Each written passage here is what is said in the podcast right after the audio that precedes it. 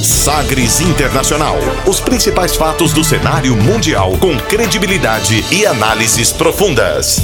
A contextualização histórica das últimas notícias com a apresentação de Rubens Salomão, comentários do professor de História Norberto Salomão e participação de especialistas. Um programa que vai além da notícia, com reflexões abalizadas sobre o panorama global. Sagres Internacional. Agora na Sagres.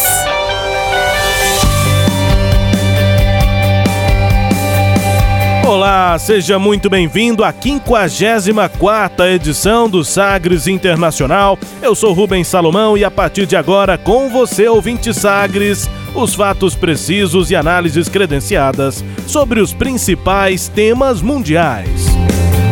E você confere nesta edição o tema do dia: as infrutíferas propostas de acordo para o conflito entre Israel e Palestina. Reino Unido está oficialmente fora da União Europeia. Confira os impactos reais do Brexit a partir de agora. Coronavírus se torna ameaça global para a saúde e a economia. Brasil reconhece de uma vez 17 mil venezuelanos como refugiados. Comissão de Direitos Humanos diz que Chile vive uma grave crise. E ainda a música mais tocada nas paradas da Itália. Fique ligado, Sagres Internacional está no ar. Você conectado com o mundo. Mundo. O mundo conectado a você. Sagres Internacional. E como sempre, o programa conta com a produção, comentários do professor de História e Geopolítica, Norberto Salomão. Oi, professor, tudo bem? Oi, Rubens. Olá, os nossos ouvintes, tudo bem? Estamos aqui para refletir sobre o panorama internacional, né? Chegando à edição número 54, a gente sempre gosta de ouvir o que você pensa, ouvinte aqui do nosso podcast, do nosso programa. Estamos no rádio também, na internet e você conversa com a gente pelo WhatsApp 984001757.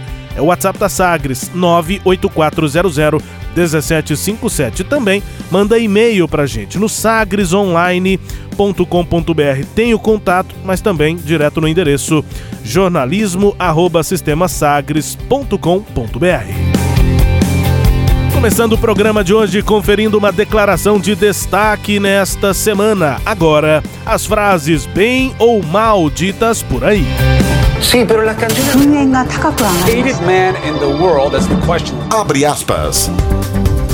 Abre aspas nesta edição 54 para o primeiro-ministro do Reino Unido, Boris Johnson, no pronunciamento feito ao país na noite do dia 31 de janeiro, que marcou a efetiva saída do Reino Unido da União Europeia. Abre aspas para os sentimentos de Boris Johnson com a materialização do Brexit. Tonight, we are leaving the European Union. For many people, this is an astonishing moment of hope. A moment they thought would never come. And there are many, of course, who feel a sense of anxiety and loss. And then there's a third group, perhaps the biggest, who had started to worry that the whole political wrangle would never come to an end. I understand all those feelings, and our job as the government, my job, is to bring this country together now and take us forward. The most important thing to say tonight is that this is not an end, but a beginning. This is the moment when the dawn breaks and the curtain goes up on a new act in our great national drama. O que foi que ele disse? O que foi que ele disse? Para traduzir o que disse aí Boris Johnson, primeiro-ministro do Reino Unido, abre aspas. Nesta noite estamos deixando a União Europeia. Para muitas pessoas esse é um momento esperado que achavam que nunca chegaria. Há também quem sinta ansiedade e perda. E há um terceiro grupo, talvez o maior, que começa a se preocupar achando que o problema político possa nunca chegar a um fim. Eu entendo todos esses sentimentos e nosso trabalho como governo, o meu trabalho, é unir o país agora e nos levar para frente. O mais importante a dizer agora é que isso não é um fim, mas o início. Este momento, esse é o momento em que a cortina sobe em um novo ato de nossa grande, do nosso grande drama nacional. Disse aí o Boris Johnson, nós já havíamos destacado aqui a aprovação, portanto, do Brexit, que agora vale professor, algumas percepções aí, previsões eh, já são feitas principalmente para as consequências desse processo de saída do Reino Unido da União Europeia, que agora é fato, é material, não é mais uma ideia ou um projeto. E a gente tem aqui uma lista de perspectivas eh, que foram feitas pelo analista Hernani Reis, da Capital Research. É, ele basicamente resume boas é, é, análises aqui sobre isso. Historicamente, o Brasil tem uma boa relação com a União Europeia, mas pode ganhar espaço nas exportações para o Reino Unido, até por conta de um alinhamento ideológico entre os atuais governos aqui do Bolsonaro e do Boris Johnson com o Partido Conservador no Reino Unido. Nesse caso, É. o que está em jogo são as possíveis mudanças tarifárias. Isso, e nesse caso a gente já poderia fazer aí aquele triângulozinho, né? Porque envolve um alinhamento ideológico e de estilos também entre o governo dos Estados Unidos, o Donald Trump, e aí é lógico que uma questão chave seria a reeleição do Donald Trump nos Estados Unidos e o governo do Boris Johnson. Mas isso não é uma garantia, é apenas uma possibilidade de gerar algum alguma vantagem nas relações econômicas, no relacionamento internacional entre o Brasil e o Reino Unido. E aí vão ter coisas, aí o Brasil vai ficar muitas vezes numa sinuca, é porque tem que ver onde é que vai ser mais vantajoso, você negociar com o Reino Unido ou com a União Europeia. Né? Se for possível negociar com os dois, claro, mas vão haver momentos em que situações, e esse é o grande impasse, levarão a alguns confrontos entre o que será a política econômica e até ambiental e até de imigração do Reino Unido e a política econômica, ambiental e de migração da União Europeia, que é capitaneada pela Alemanha e pela França. Duas perspectivas também aqui do Capital Research é, apontam que tudo indica que o, o Reino Unido vai buscar compensar as perdas que pode ter é, com a saída da União Europeia, abrindo o mercado para novos fornecedores. E aí precisamos é, levar em conta produtos exportados aqui pelo Brasil: frutas, café, tabaco, madeira e até a, a perspectiva de Uh, com a liderança lá do Boris Johnson, Bolsonaro por aqui, o Paulo Guedes, enfim, ministro Ernesto Araújo das Relações Exteriores, de uma uh, uh, discussão, avanço para um novo acordo comercial entre Brasil e Reino Unido.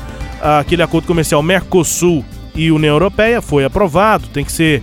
É, tem um caminho longo ainda pela frente, mas há esse início agora de uma conversa Brasil-Reino Unido para um novo acordo comercial. É, e, e, nesse caso, né, Rubens, então alguns aspectos que acho que é importante a gente colocar. Primeiro, a União Europeia é o grande, é o maior parceiro econômico do Reino Unido. Então, nesse divórcio aí, né, nesse chamado Brexit, que deriva das palavras British e exit, né, do inglês, quer dizer, a saída britânica, né, o Uhum. termo que se organizou, realizado lá num plebiscito em 2016. É, durante esses três anos e alguma coisa, Uh, três ministros, três primeiros ministros. Começa com o James Cameron, que é quem inclusive convoca o, o, o plebiscito pelo Brexit.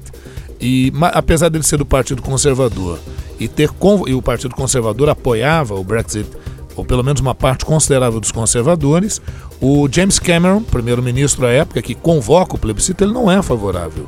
Tanto é que quando o plebiscito é aprovado, e aprovado por uma margem realmente muito estreita, é bom a gente comentar isso com os nossos ouvintes, porque foi uma vitória de 52% dos votos contra 48%.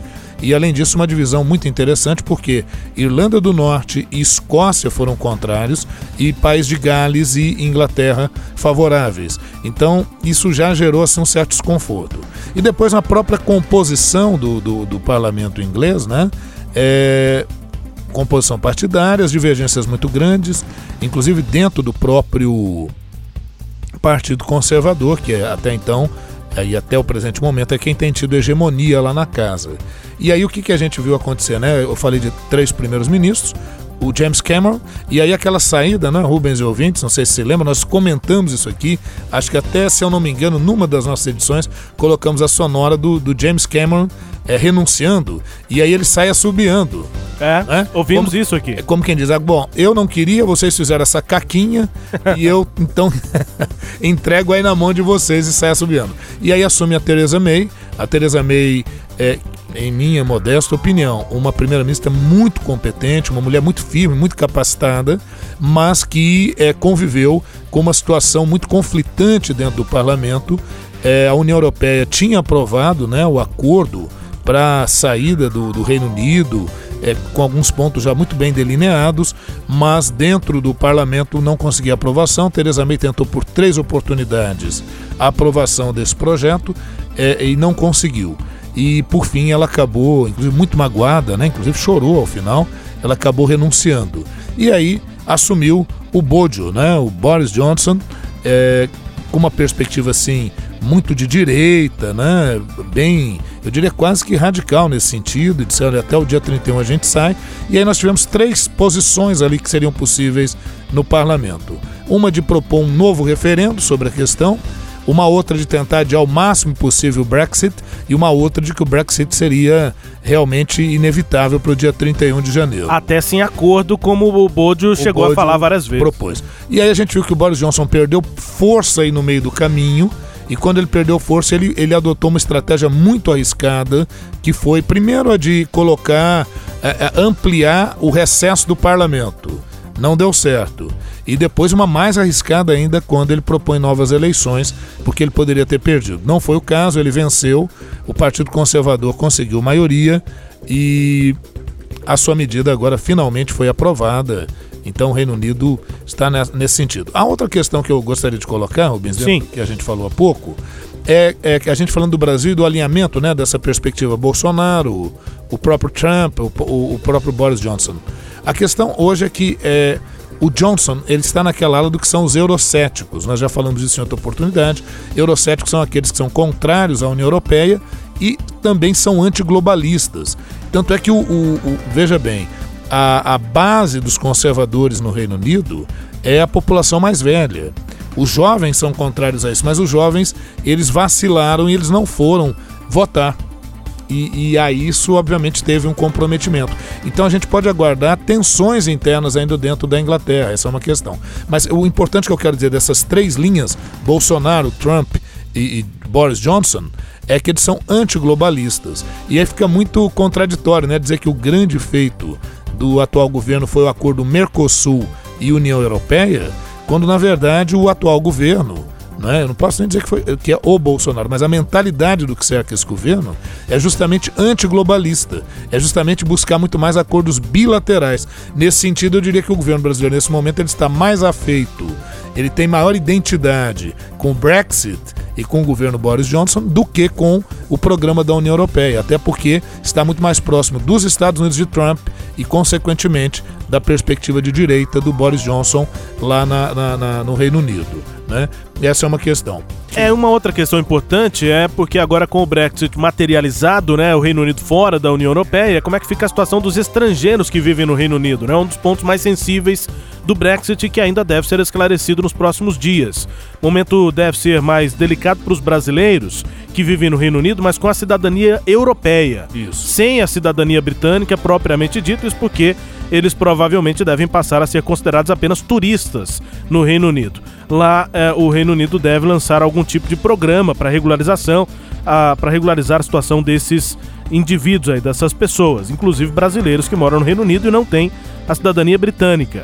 Há um incentivo à saída também, pode ser essa avaliado dessa maneira, um incentivo para a saída de outros países do bloco europeu. Isso vai depender do sucesso desse acordo firmado entre o Reino Unido e a União Europeia e do desempenho econômico da ilha, agora sem é, o, o, estar dentro da União Europeia nos próximos anos. Além disso, tentativas separatistas como a da Catalunha podem ganhar um novo impulso a, e desestabilizar economias de países integrantes do bloco europeu. São perspectivas do. Uh, do Research, do Capital Research, é. É, que é um, um, um, grupo que pensa nas economias, né? nas exportações isso. e importações. Só colocar isso, né, Rubens? Para o brasileiro agora, vai ter alguma diferença? Não porque a, o Reino Unido, exceto para aquele brasileiro que tem nacionalidade europeia, que é uma outra questão, né? Mas para o brasileiro não, ele vai precisar do visto normalmente como precisava antes, não houve mudança, porque a Inglaterra nunca, o Reino Unido nunca se anexou ao que a gente chama de Acordo de Schengen. O Acordo de Schengen foi assim denominado em alusão a Schengen, que é uma localidade lá eh, de Luxemburgo, situada às margens do rio Mosela e próximo à tríplice fronteira entre Alemanha, França e Luxemburgo. E esse espaço Schengen, ou Acordo Schengen, é aquele pelo qual você chegando a um país é, que faz parte desse acordo, que estão entre 28 e 30 países que fazem parte desse acordo, lá na Europa. Então cheguei, no, cheguei por exemplo, na França. Então eu precisei pegar um visto para entrar na França. Eu, brasileiro, precisei de um visto para entrar na França. Da França para a Alemanha, eu não vou precisar mais de visto porque eu entro naquela, naquele uhum. acordo da livre circulação de pessoas. E é bom lembrar que a Inglaterra sempre esteve com o pé atrás nessa questão, nós já falamos disso em edições anteriores, mas sempre esteve com o pé atrás nessa questão da União Europeia, porque uh, uh, não, nunca aderiu plenamente ao euro, então manteve a sua moeda livre esterlina, e nunca aderiu plenamente ao acordo de livre circulação de pessoas. É, Muitos poderiam até tentar puxar pela memória por que, que lá no Reino Unido essa ideia cresceu. Bom, até 2016, no Reino Unido, as pesquisas identificavam que a principal preocupação das pessoas eram com o avanço do terrorismo, com a saúde, com o desemprego e com a política de imigrações. Então, estava é, é, lá em último plano questões, preocupações com a inserção do Reino Unido na União Europeia. Porém, o Partido Conservador, ala com, olha bem, Rubens e ouvintes, ala conservadora do Partido Conservador foi ganhando espaço com esse, é, é, que é o Boris Johnson, que foi prefeito de Londres. Então o Boris Johnson começou a ganhar, falou, poxa, eu posso chegar sem a condição de primeiro-ministro. Esse grupo, vamos dizer assim, uma espécie de PSL lá da, da do, do, Reino Unido, Sim. né? é, uma ala assim, mais ou menos com essa identificação, para o ouvinte poder identificar, eles vão buscar apoio naquela ala mais velha, na velha guarda no Reino Unido. E, e, e como é que você puxa isso? Você vai falar da volta das tradições, você vai restaurar a ideia de nacionalismo e você vai criar aquela ideia meio xenofóbica de que o imigrante ele é uma ameaça constante para o país, né? É, e hoje, né, com, com o Boris Johnson, como é que fica essa política de imigração? O Boris Johnson diz que vai manter a política de imigração, mas para que haja um controle, para que essa imigração, porque o Reino Unido precisa de mão de obra, tem mão de obra que eles não têm lá, que ele vai buscar é, é, é, intensificar e estimular uma, uma imigração de mão de obra especializada, de pessoas que possam agregar para o Reino Unido. Uma última questão, e a gente precisa ficar de olhos abertos a partir de agora, além de tantas essas que a gente já citou aqui, mas é a situação da, de países como a Irlanda do Norte. É parte do Reino Unido, Isso. mas onde a população local foi majoritariamente contra o Brexit. E a República da Irlanda a gente tem falado bastante sobre isso aqui ao longo desses, eh, dessas edições todas aqui de Brexit. República da Irlanda, Irlanda do Norte e a República da Irlanda é um país independente que segue integrante da União Europeia. Então, aquele ponto ali, aquela ilha irlandesa é que merece aí as nossas atenções, né? Observar com lupa, como se diz. Né? Isso né? é verdade. E não só essa, né, Rubens? No caso da Escócia, vai haver uma intensificação de um movimento separatista da Escócia. Então, essa separação do Reino Unido da União Europeia fortalece uma ideia de separação da Escócia. Inclusive, na Escócia, a frase lá agora é o seguinte: voltaremos ao seio da União Europeia como verdadeiros europeus. Então vai haver um movimento muito forte para a separação da Escócia. No caso da Irlanda do Norte, nós podemos voltar a ter aquelas velhas tensões, porque em 1999 foi feito um acordo que eliminava aquela fronteira física entre a Irlanda do Norte e a República da Irlanda. E aí eu sei que o meu tempo está curtinho aqui, mas eu é, é, preciso que eu faça essa observação. Ah, o Reino Unido ele é composto por Grã-Bretanha, o que, que é a Grã-Bretanha? Ilha da Grã-Bretanha. Escócia, País de Gales e Inglaterra. Mas aí é uma outra ilha, a Irlanda do Norte. Então eu tenho uma ilha que é a Irlanda, eu tenho a Irlanda do Norte que faz parte do Reino Unido e ao sul nós temos a República da Irlanda, que é um país independente e que continua fazendo parte da União Europeia. E como são duas ilhas, a única fronteira terrestre do Reino Unido com a Europa é a fronteira entre a Irlanda do Norte e a República da Irlanda, o Eire. Então, é nesse caso e desse acordo, a, essa zona ainda é uma zona especial e a Irlanda do Norte ainda vai conviver com regras que são do Reino Unido e regras que também são da União Europeia.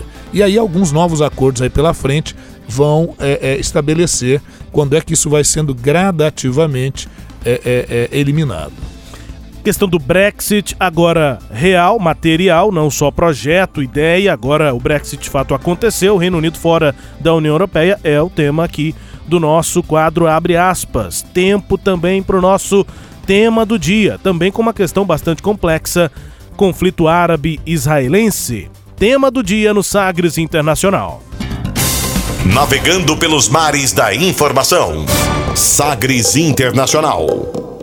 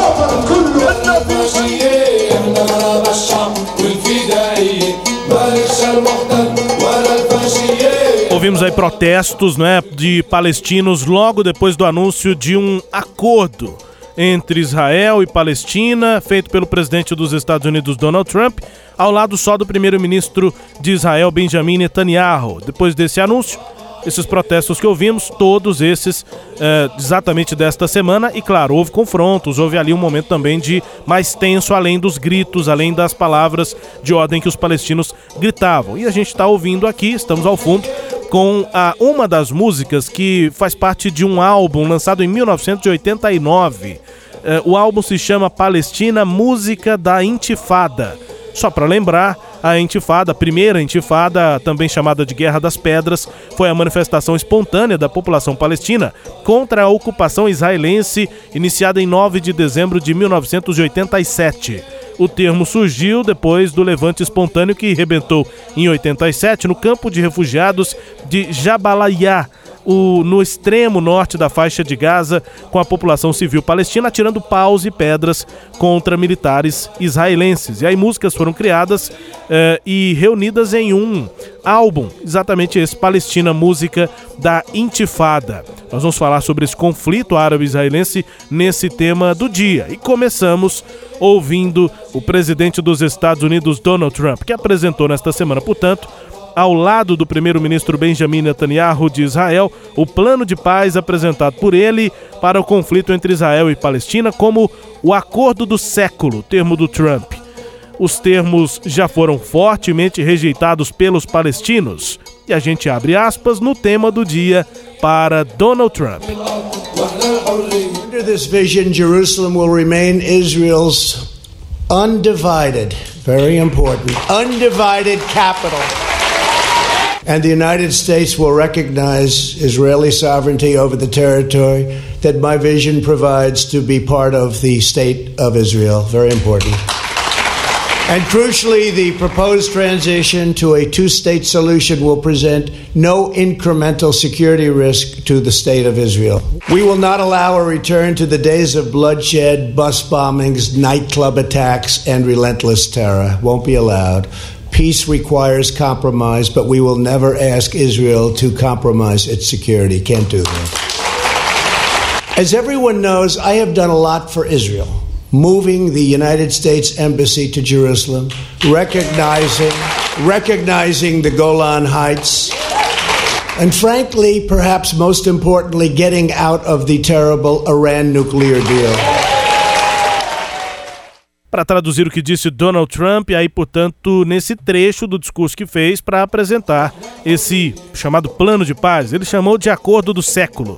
Abre aspas. Com essa visão, Jerusalém vai continuar como capital exclusiva de Israel e os Estados Unidos vão reconhecer a autoridade de Israel sobre o território que, na minha visão, faz parte do Estado de Israel muito importante e é crucial que a solução para dois estados não represente qualquer risco adicional à segurança de Israel. Nós não permitiremos o retorno aos dias de derramamento de sangue, bombardeio, clube dos ataques noturnos ou qualquer outro terrorismo semelhante.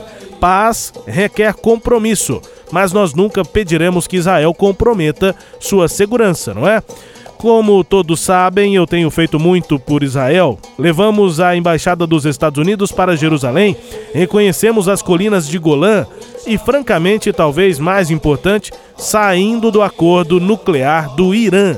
Fecha aspas aí, presidente Donald Trump ao anunciar esse acordo de paz. Foi logo prontamente, poucas horas depois, rejeitado pelo presidente palestino Mahmoud Abbas, que rejeitou aí, portanto, a proposta feita pelo Trump e pelo Netanyahu. Confira também o que disse Mahmoud Abbas, presidente palestino.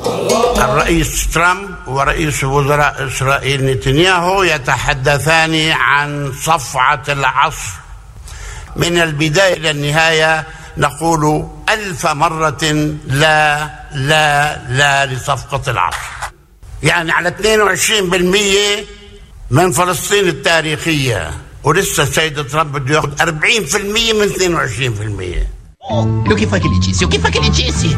Para traduzir o que disse aí em árabe, o presidente palestino Mahmoud Abbas, abre aspas.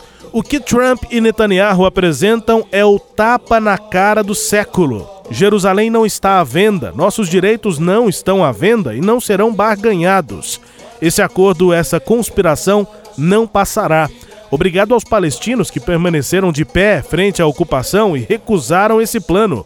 Nós vamos iniciar uma nova fase no diálogo realizado pela Palestina e vamos juntar forças para superar nossas diferenças. Mahmoud Abbas, presidente palestino, são falas que nos trazem muito, uh, inclusive a do Trump, né, falando que, é, basicamente admitindo ali, que como estava ao lado do primeiro-ministro de Israel, Benjamin Netanyahu, e mesmo no discurso, nesse trecho que ouvimos, uh, a intenção do acordo basicamente é não colocar mais em risco a segurança de Israel. Em nenhum momento da, da apresentação do Trump ou de Netanyahu, e eu acompanhei na íntegra para tra trazer esse trecho, em nenhum momento eles falam exatamente é, sobre o bem-estar dos palestinos. O Trump cita uma vez, ele fala que muitos empregos poderão ser criados na Palestina a partir desse acordo polêmico acordo e nos faz resgatar aqui essa questão do conflito árabe e israelense, professor. Pois é. Agora, você nota que tem coisas bem, bem marcantes nisso aí, né, Rubens? Porque é, o plano que o, que o Trump apresenta é bem interessante, é bastante ambicioso. Ele poderia praticamente resolver a questão na região. E se você pensar só por um lado? Porque como é que você propõe um acordo e não chama a outra parte para conversar? Então já começa daí. Ele conversou com as duas partes de Israel, né? As duas com partes. Com o Benny é, Gantz e com o Netanyahu. Isso. Agora, nessa questão do Benny Gantz e do Netanyahu, é, só vou tentar informar aqui o nosso ouvinte, né? Vou tentar ser claro. O, o Benjamin Netanyahu, ele pertence a um partido que se chama Likud. É o partido da direita lá em Israel. O, o Benny Gantz, ele, ele pertence a um partido, é uma coligação que foi composta, chamada Azul e Branco né, que são as cores, inclusive, da bandeira de Israel, e que é um partido mais de centro. Não é um partido de esquerda, eu diria até que ele é um partido que está mais para centro-direita. E o Benny Gantz, ele é opositor ao Benjamin Netanyahu. Ele insiste que o Benjamin Netanyahu tem que responder pelos crimes. O Benjamin Netanyahu ele responde pelo Ministério Público lá de Israel por três acusações de corrupção, desvios, é, é, favorecimentos indevidos, né? Ele diz que essas acusações são todas falsas, são todas improcedentes, mas não interessa. Ele, ele, ele, veja que coisa, né, Rubens e ouvintes? E o Benjamin Netanyahu, que é o primeiro-ministro de Israel, diz que as acusações são improcedentes, mas ele pediu a, a, a imunidade parlamentar, né? Só que quando ele viu que agora, seria votado agora semana, ele viu que a imunidade parlamentar cairia, ele não teria a maioria, ficaria muito feio para ele, aí ele tentou dar uma virada no jogo e afirmou: não, eu, retiro, retiro. Abriu mão. Né? Abriu mão, eu abro mão disso porque eu não quero que isso se envolva, eu não quero favorecimentos. Mentira, né? Eu vou falar assim, mentira. Porque na verdade ele sabia que ele iria perder. Então, ah. para ele não ficar desmoralizado, ele já corre rapidinho. E ele está recebendo uma ajuda do Donald Trump incrível, porque o Donald Trump ficou quatro anos no governo e só agora, no, no último ano, que é o ano para sua possível reeleição, é que ele vem com esse projeto que busca salvar a pele dele, né, pele dele Trump nos Estados Unidos, para tentar retirar foco do processo de impeachment. Não que ele ache que sofrerá o impeachment, inclusive o Senado agora, né, Rubens? É, é, é praticamente já declarou que vai inocentá-lo, que a, a, o Senado diz que a ação dele em relação à Ucrânia foi uma ação realmente indevida, inadequada, mas não suficiente para que houvesse a saída do presidente. Mesmo vindo à tona, né, o livro do John Bolton, num, momento muito muito propício né, para vender livro, é, em é. que ele denuncia realmente essa atuação do Trump em relação à Ucrânia para investigar o filho do Joe Biden por supostos negócios é, é, é de corrupção lá na, na companhias de petróleo na Ucrânia, é, veja que o Senado entendeu que não deve ouvir mais testemunhas. Pesquisas foram feitas nos Estados Unidos, 75% da população que foi pesquisada entende que o Senado deveria ouvir mais testemunhas para esclarecer o caso. Mesmo assim, o Senado já encerrou a questão, não houve um número suficiente de senadores votando a favor de ouvir novas testemunhas, e ao que tudo indica, eu acho que dia 5 agora de fevereiro, para quando está marcado, acho que dá na quarta-feira, simplesmente o Donald Trump será absolvido. Vamos ver como é que isso vai repercutir nas eleições, como é que o Trump vai convencer o eleitorado a ir às urnas e apoiar a sua candidatura. Né? E na questão entre Israel e, e, Palestina, há uma longa história de tentativas de acordos e, como a gente destacou no início do programa, tentativas infrutíferas, professor. Exatamente, Rubens. Até antes de eu entrar nessa questão desses acordos, falar um pouquinho que qual é a posição então do Benny Gantz, que é o opositor ao Netanyahu, em relação a isso. Você imagina, esse, essa proposta de acordo que se chama paz e prosperidade, né, que o Donald Trump está propondo para a região, para aquela área, é, a, a, simpatia é muito grande do cidadão israelense. Então, mesmo quem é opositor do, do Netanyahu, como o caso do Benny Gantz, eles apoiam esse projeto. Então, quem não apoia esse projeto são os palestinos. E por que, que os palestinos não apoiam esse projeto? Eu te diria que é basicamente pelos mesmos motivos que não apoiou outras tentativas anteriores. Por exemplo, quando o programa aqui do, do, do, do Donald Trump afirma que a parte de Jerusalém Oriental ficaria como capital dos palestinos, não é verdadeiramente a, a, a faixa uh, da Jerusalém Oriental, efetivamente, é a faixa mais periférica. E quando ele fala que o território palestino seria aumentado em seu dobro, é, não é verdade, porque grande parte disso é o deserto do Negev. Então estão querendo dar deserto para os palestinos. Com relação à descontinuidade do território, porque a Cisjordânia fica numa área, Rubens e meus queridos ouvintes, e a faixa de Gaza fica ao sul. E no meio está o Estado de Israel. Então a proposta da construção de um túnel que ligaria a faixa de Gaza à Cisjordânia. Né? E além disso, o governo dos Estados Unidos propõe é, é, caso o acordo fosse aceito, 50 bilhões de dólares de apoio econômico dos Estados Unidos ao Estado palestino. Estado palestino que, aliás, já tem um nome, se chama Autoridade Palestina, desde os acordos que foram feitos em Oslo, Washington, em 93 e depois em 95. Bom, é essa parte inicial. Agora, lá atrás, quais foram outras tentativas de acordo? Então vamos começar lá do comecinho, né? Como é que essa coisa é, é, vem à tona? O, os hebreus, eles saem, né, hebreus ou judeus ou israelenses, eles saem ali da região do Oriente Médio, da região da Palestina, por volta do ano 70 depois de Cristo, por perseguição dos romanos aos judeus. E aí eles dispersam pelo mundo, é o movimento da diáspora. Enquanto eles estavam dispersos pelo mundo, no século VII, árabes começam a se fixar na região. Árabes movidos pelo pensamento islâmico de Maomé se fixam numa região que estava abandonada e ali eles vão instalar as suas tribos. Agora, são várias tribos de árabes, muitas delas rivais entre si. Por isso que ali na Palestina nunca houve a formação de um Estado árabe. Não havia intenção dos palestinos em compor esse Estado árabe ali. Muito bem. Uh, no início do século XIX começam movimentos de judeus na Europa, um movimento chamado movimento sionista, né, porque se refere ao Monte Sião, uh, local, monte onde os judeus fizeram a promessa de que um dia retornariam. E aí no início do século XX, esses judeus começam a voltar para a região com apoio da Inglaterra, no contexto da Primeira Guerra Mundial. Judeus ajudaram a financiar a Inglaterra na guerra e foi assinado um documento chamado Declaração Balfour, em 1917, pelo qual, pelo qual, no caso de Vitória, o Reino Unido, a Inglaterra, apoiaria a volta dos judeus para a região. E os judeus começaram a voltar e vão intensificar essa volta principalmente durante a Segunda Guerra Mundial, quando houve o Holocausto nazista. Só que os judeus estão voltando para uma região que já está há 1.700 anos habitada por uh, palestinos, por árabes que passaram a habitar a Palestina. E ali começaram os conflitos. Só que os horrores da Segunda Guerra Mundial pressionaram a ONU, a Organização das Nações Unidas, a reconhecer o Estado de Israel naquele território em que os judeus que tinham retornado estavam ocupando. Então, é em aproximadamente 45, 46% do território se organiza o Estado de Israel. A questão fica: e a cidade de Jerusalém? Bom, a cidade de Jerusalém é considerada pela ONU como uma cidade de proteção internacional, porque ela é sagrada para as três principais religiões do mundo: para o islamismo, para o judaísmo e para o cristianismo.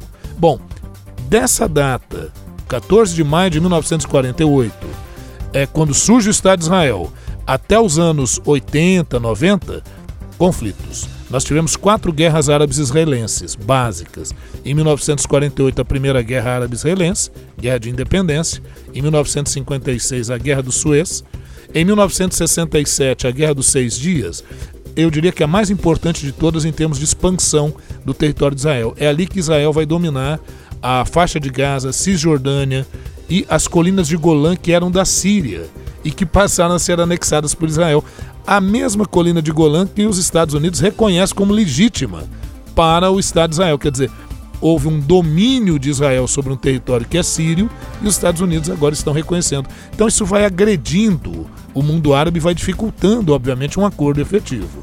Depois, em 1973, nós tivemos a Guerra do Yom Kippur. Yom um feriado religioso lá em Israel, os árabes tentaram pegar desprevenidos os israelenses, eh, até conseguiram no primeiro momento, mas depois isso não interessava nem aos Estados Unidos, nem à União Soviética à época, então foi articulado um acordo de paz. Bom, e aí acordos que nós tivemos importantes para essa região.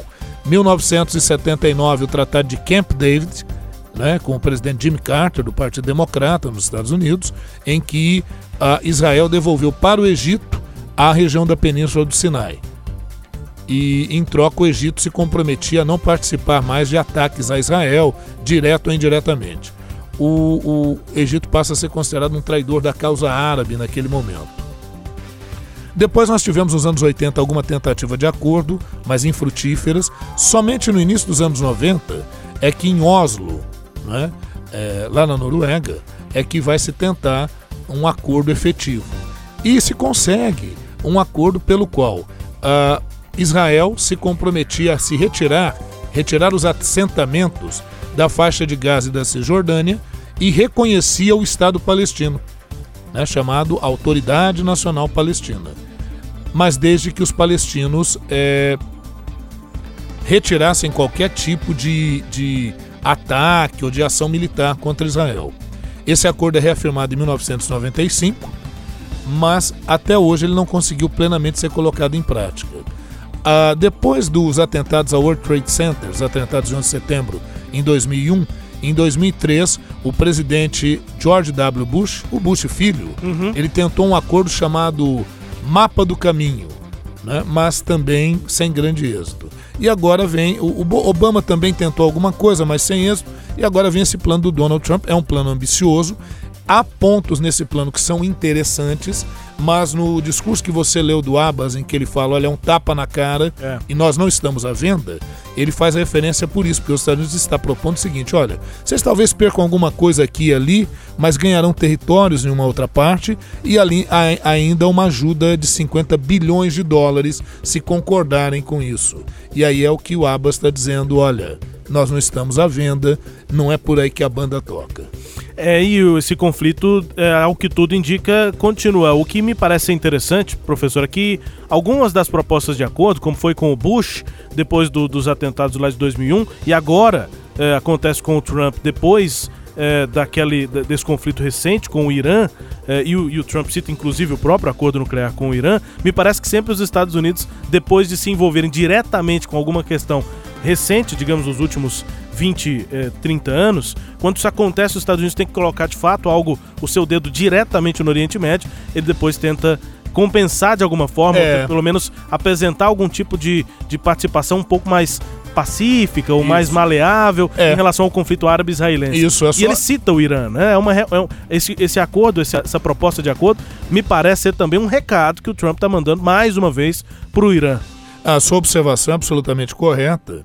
E, e, a questão, né, Rubens e ouvintes, é a seguinte: quando os Estados Unidos fazem uma intervenção militar direta na região, né, é, como por exemplo, em 2003 lá, aquela questão, 2002 a, a invasão do Afeganistão, em 2003 a, a, a, Segunda Guerra do Golfo, em que sai o Saddam Hussein, retiram né, o Saddam Hussein uhum. do poder no Iraque, e desta feita agora o assassinato do Soleimani por tropas norte-americanas, né? por tropas não, por, por um ataque norte-americano, não é? E, e, você disse muito bem, é porque toda vez que os Estados Unidos realizam esse tipo de ação, a comunidade internacional acusa os Estados Unidos de, uma, de, de dificultarem a paz na região.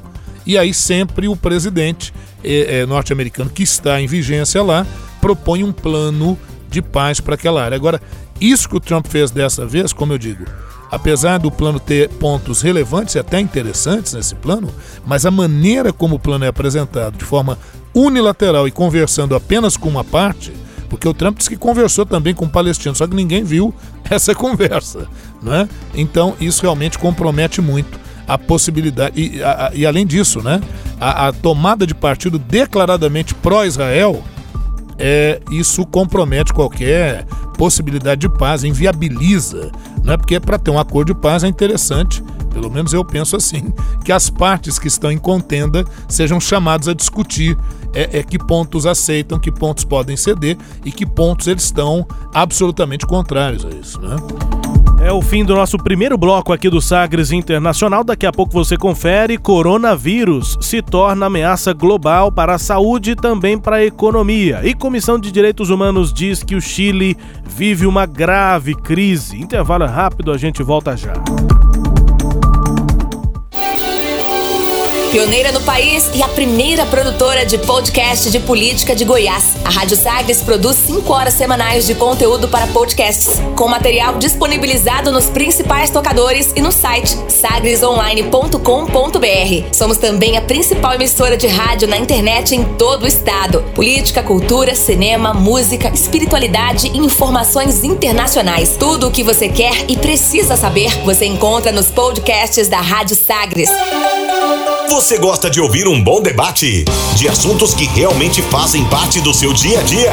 Aqui na Sagres você tem Super Sábado um programa especial para começar bem o seu fim de semana. Com notícias, reportagens especiais e grandes debates. Você por dentro de tudo. Super Sábado. Todo sábado às sete da manhã. Aqui na Sagres. Entretenimento. Jornalismo. Prestação de serviços. Rádio Sagres em tom maior.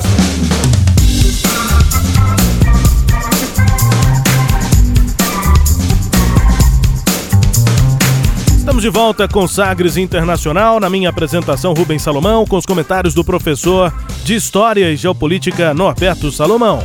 A partir de agora, para girar as informações pelo mundo. Velas ao mar. O ritmo acelerado de disseminação da nova cepa do coronavírus levou a Organização Mundial da Saúde, a OMS, a declarar o surto como uma emergência de saúde pública de interesse internacional. Essa é a sexta vez que esse alerta é o mais grave quanto a riscos de saúde pública decretado pela Agência das Nações Unidas desde que foi estabelecido, em 2005. A definição anunciada nesta semana é um reconhecimento do risco que o vírus representa para todos os países além da China, local em que a epidemia teve início e também enfatiza a necessidade de uma resposta internacional mais coordenada em relação ao surto a epidemia do novo tipo de coronavírus afeta diretamente o cenário econômico mundial e também o brasileiro. A preocupação entre exportadores brasileiros, além de afetar a bolsa de valores, uma diminuição da demanda do gigante asiático no mercado internacional pode resultar em queda de preços e se unir a outros fatores para tornar 2020 mais difícil para o setor exportador. Enquanto isso, o mercado internacional enxerga na crise na Ásia a oportunidade de compra de ativos, mas aguarda desdobramentos dessa situação. De qualquer forma, preocupações giram em torno da falta de informação por parte dos chineses e a possibilidade que o quadro do contágio pelo vírus seja ainda mais grave do que parece, além da saúde também questões econômicas aí com o coronavírus. É exatamente, porque é primeiro, não é, Rubens e ouvintes, lá na China o governo não é um governo assim muito aberto, né? Então a, a, a confiabilidade das informações, é, de como é que está a disseminação da doença, enfim, o que se sabe até agora é que essa doença, né, esse vírus, é, ele se propaga, essa nova cepa do coronavírus, ele se propaga mais rapidamente do que o da SARS, mas ele é menos letal. Veja, ele é letal, mas ele é menos letal, quer dizer, ele vai matar menos. Uh, A outra questão é que pegou justamente Wuhan, que é um coração industrial na China, é uma área em que várias empresas e indústrias são instaladas, e ali está sob quarentena. Então isso vai se refletir sim na economia chinesa. Agora é bom lembrar que a economia no mundo hoje não está isolada. Então quando se reflete na economia chinesa, tem repercussão em várias outras regiões. Ah, para alguns pode ser bom, está dizendo aqui, podemos comprar ativos, talvez a um preço até mais baixo, né? E, e ganhar na valorização a médio e longo prazo. Pode ser, veja, é uma possibilidade, mas os efeitos disso a gente ainda está longe de, de poder prever com clareza quais seriam os efeitos efetivos disso para a economia. Por exemplo, a gente a, acabamos de fazer um acordo com a China recentemente, né? Então você vai importar produtos da China agora com essa questão da doença, né? Os portos lá estão praticamente em quarentena. É, na Itália, agora próximo a Roma, um cruzeiro é, né, de viagem, um casal com febre, foi colocado lá em quarentena no quarto e 7 mil passageiros ficaram de quarentena também no navio, né? O navio ficou isolado uhum. ali. Então, são, são eventos como esse que, que demonstram que não é só um problema de saúde, mas é um problema também que pode se refletir na economia, na questão das pautas de exportação e importação. Né? Então tem que ver como é que isso vai se refletir ainda. As próximas semanas vão poder caracterizar isso. Outra questão desse vírus, Rubens, é que a velocidade com que está se produzindo um antídoto, uma vacina, é muito mais rápido do que contra a SARS ou a MERS. Né? A SARS é aquela doença que veio da Ásia, a MERS é também aquele vírus que veio do Oriente Médio, né? E, e esta agora de novo lá na Ásia. Outra questão, a gente entende que a OMS deve agir de uma forma mais efetiva em relação à China, Índia, é, país do extremo asiático em que as condições higiênico-sanitárias na venda de alimentos parece ser absolutamente nenhuma, parece ser uma aula do que não se deve fazer. Eu não estou nem me referindo ao fato de vender ratos ou, ou cobras ou uma série de bichos lá. Não, vender a carne de animais, certo, vai se vender Agora, tem que ter regras mais claras e que possam preservar a higiene para não permitir que vírus como estes ou doenças como estas se espalhem e gerem um efeito é, é não só para a saúde, mas também para a vida das pessoas e também para o aspecto econômico. Então, veja que são coisas que estão realmente interligadas. E, e em junho, agora, já vai ter a vacina para essa nova cepa do coronavírus. Aqui na América Latina, o Chile está passando por uma grave crise de direitos humanos, pelo menos é o que informa um relatório preliminar divulgado pela Comissão Interamericana de Direitos Humanos. O país vive desde outubro protestos marcados pela violência que deixou 31 mortos desde outubro. Depois de pedir um minuto de silêncio, um minuto de silêncio pelos mortos nos protestos, Esmeralda Arosemena presidente da Comissão de Direitos Humanos, fez a apresentação do documento em Santiago. Relatório final com os números consolidados deve sair nos próximos meses. Ela, inclusive, teve reunião com a Suprema Corte lá do Chile e falou sobre a reunião. Hemos tenido uma reunião muito, muito valiosa, eh, recogiendo precisamente la preocupación que significa para el sistema de justicia poder atender con la celeridad de vida, con la independencia eh, de los jueces y hay un compromiso del sistema judicial. Yo quiero destacar que una de las instituciones en las que eh, la población ha confiado precisamente es en el Poder Judicial para dar sus respuestas. Essa, portanto, a presidente da Comissão Interamericana de Direitos Humanos, Esmeralda Arosemena. A tradução, tivemos uma reunião muito importante, recorrendo a precisamente a preocupação de que o sistema judiciário possa atender com agilidade a, e a devida independência ao compromisso do judiciário, e é importante destacar que uma das instituições em que a população tem confiado era o Poder Judiciário para dar as respostas.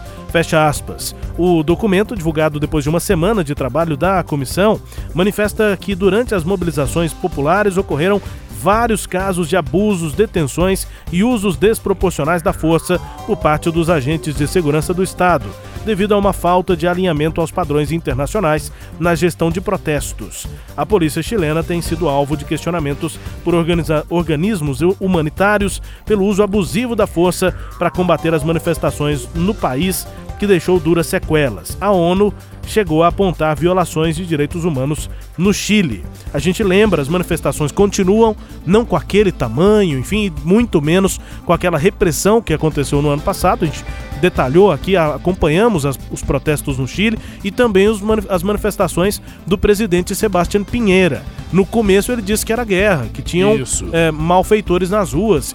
Isso causou esse tipo de excesso. Exatamente. Agora chega a consequência, professor. Você imagina, o próprio comandante que foi incumbido de conter essas manifestações populares falou: não é guerra, não. Aqui somos todos chilenos. O, o militar, o né? militar, quer dizer, não é bem por aí. E, e, obviamente, uma série de abusos estão sendo cometidos lá. É, e o que é pior, né? O Pinheira insistiu em manter uma constituição que era da época do ditador Augusto Pinochet. Isso somado lá aos 30 pesos, é, ficou muito claro que não são apenas 30 pesos, né? São coisas que vão muito além é, para uma efetiva democracia, transparência do governo, é, é, liberdade de expressão. Né? Não que o Chile seja uma ditadura, não é isso, mas você sabe que aqui na América Latina, a qualquer reação mais efetiva da população, a truculência sempre tem sido o método adotado de, digamos assim, diálogo. É, e a relação dos poderes é, é sempre o principal indício para o nascimento de ditaduras, né? Rubens, eu por, isso, a, por isso a presidente da comissão foi conversar com a Suprema Corte, Sim. com o Judiciário. Falou: precisamos mesmo de um judiciário independente. Olha, eu acompanho vocês aqui, Rubens, sempre, escuto sempre. É, é, e qual que é o grande problema no Brasil? É a fragilidade institucional é a fragilidade institucional.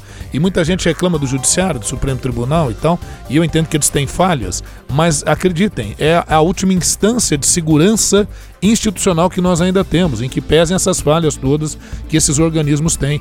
Então a gente vê muita discussão, né, muitos políticos aqui no Brasil falando, só para refletir um pouquinho sobre a América Latina, que está havendo uma judicialização da política. Primeiro, a justiça não age por conta própria, ela precisa ser provocada.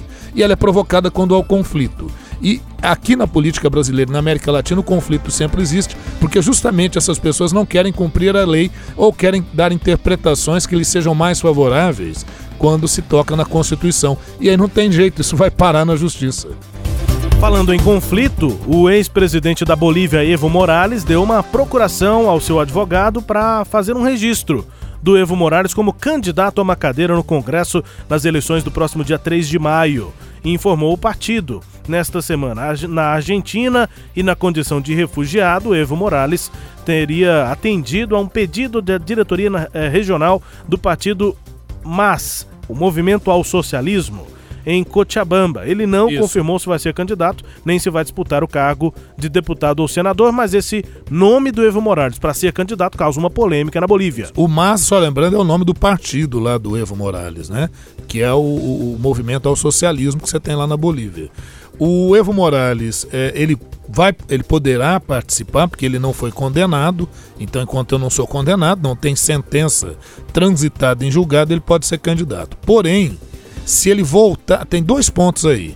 A, a, legislação lá na Bolívia diz que o indivíduo para se candidatar a qualquer cargo ele tem que estar domiciliado, morando lá, nos últimos dois anos que antecedem a eleição.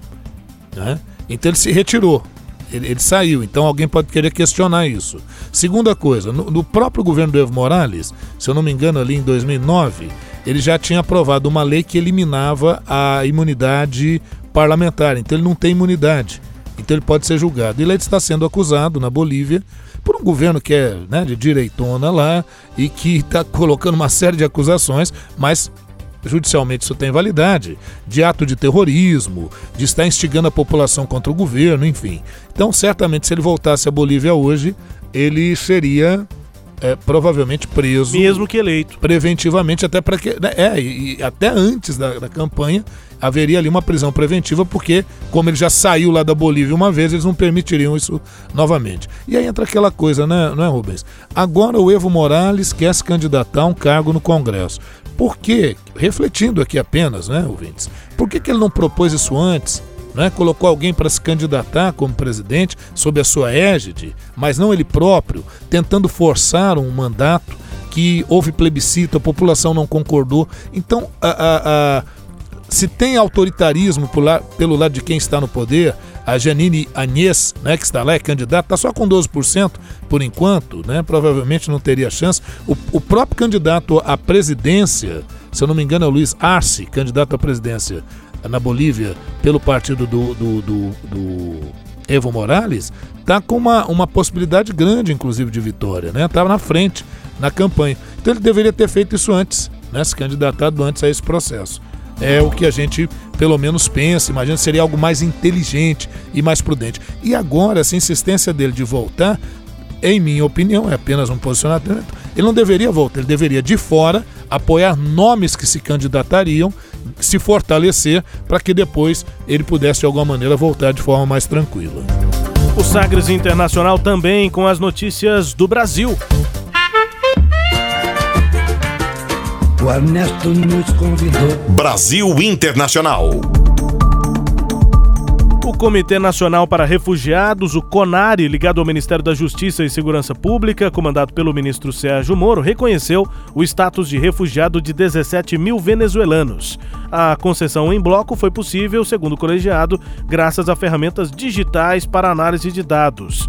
Segundo o comitê, se a análise fosse feita individualmente, a definição de todos os casos poderia levar dois anos. Ao todo, esse Conselho Nacional para Refugiados recebeu cerca de 100 mil pedidos de refúgio de cidadãos que se disseram perseguidos pelo regime de Nicolás Maduro na Venezuela. Em dezembro, o Conselho já tinha feito uma análise conjunta semelhante para aproximadamente 21 mil cidadãos venezuelanos que pediram refúgio no Brasil e até aquele momento o Brasil reconhecia 11.231 refugiados ao todo, de diferentes origens e etnias. Na prática, os números indicam que em dois meses o número de refugiados reconhecidos pelo governo brasileiro passou de 11 mil para quase 40 mil.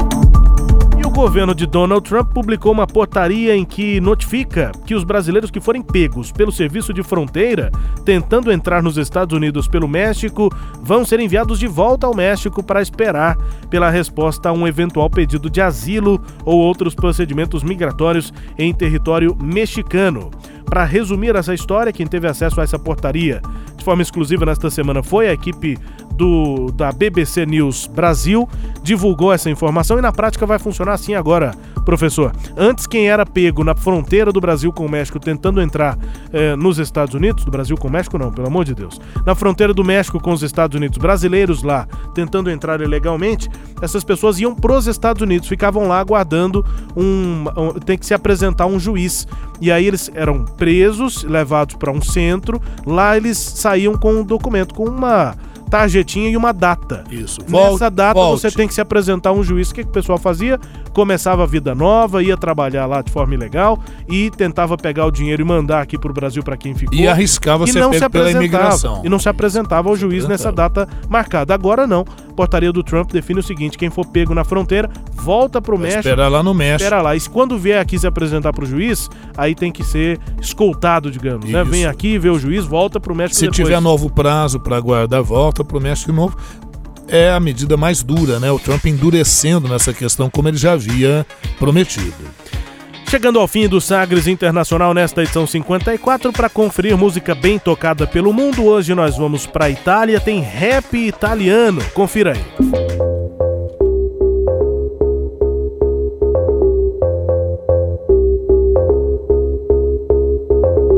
A Baggio quando piove piove un botto Esco con lei metto il pigiama sotto Ma non perché ci devo andare a letto Che quando sto giù un botto non basta giù botto. Mentre ballavo ho perso la pazienza Deve essermi caduta dalla tasca. E chi mi sta vicino la calpesta. E cazzo questo drink è solo acqua. Credi in Dio, ti piace Bion Andresti a Rio, ma dici io e te Nello zono ci sta un buco e tu ti chiedi perché. Le cazzate che tu dici inquinano pure me. Boogeyman. Spegni queste nuvole Che lei si bagna più di me. Poi faccio cose stupide Stupide. Mm, Ma non è cool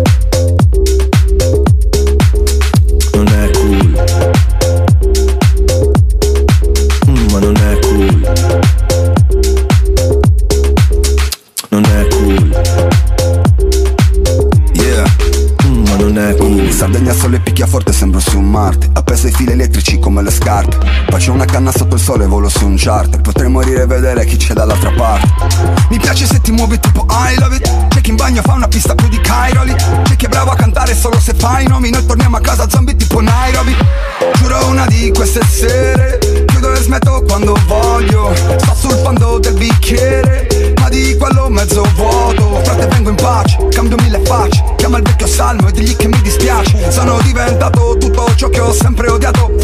E mi piace. Boogeyman Spegni queste nuvole Che lei si bagna più di me. É o refrão que tá fazendo sucesso na Itália. O italiano Gali é nascido em Milão, é, tem 26 anos de idade. E interessante, nasceu no mesmo dia que eu, 21 de maio. Então, geminiano aí. Ela- Gali. É, essa música tem participação também do rapper Salmo. Ela tem muito essa pegada de música eletrônica, né? Isso, é. Mas é um rapper, né? E você vê que tem uma parte mesmo de rap ali. Deu uma misturada. É, a música se chama Boogeyman, quer dizer bicho papão em, em- em inglês, né? No, no português, a, a expressão que é, é, no- na língua inglesa, e é a música, é o nome que dá a, a essa música aí, o Gali. Ele é um rapper, portanto, italiano, tá fazendo sucesso aí nesta semana por lá. Boogeyman é bicho papão, ele fala basicamente no rap sobre a periferia na Itália, principalmente na cidade de Milão, e diz que na periferia ele é o bicho papão. Não chega aqui que eu sou o bicho papão, sou o Boogeyman. É o Enfim. É o rei do pedaço. É o rei do pedaço, é por aí. A música aí do Gali, na Itália, sendo bem tocada nessa semana. É o destaque aqui também do nosso Sagres Internacional, na edição 54, que tá indo embora, professor Até. Vamos nessa, até Rubens, obrigado a você, ao Sistema Sagres de Comunicação, a nossa audiência qualificada e já estamos ansiosos para voltarmos na nossa próxima intrigante edição, né? 55 vai chegando aí, nossa próxima edição. Pessoal, obrigado pela companhia aqui, grande abraço, fique aqui na programação da Sagres.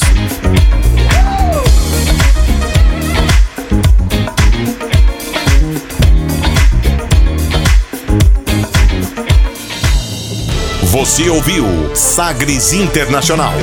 Os principais fatos do cenário mundial com credibilidade e análises profundas.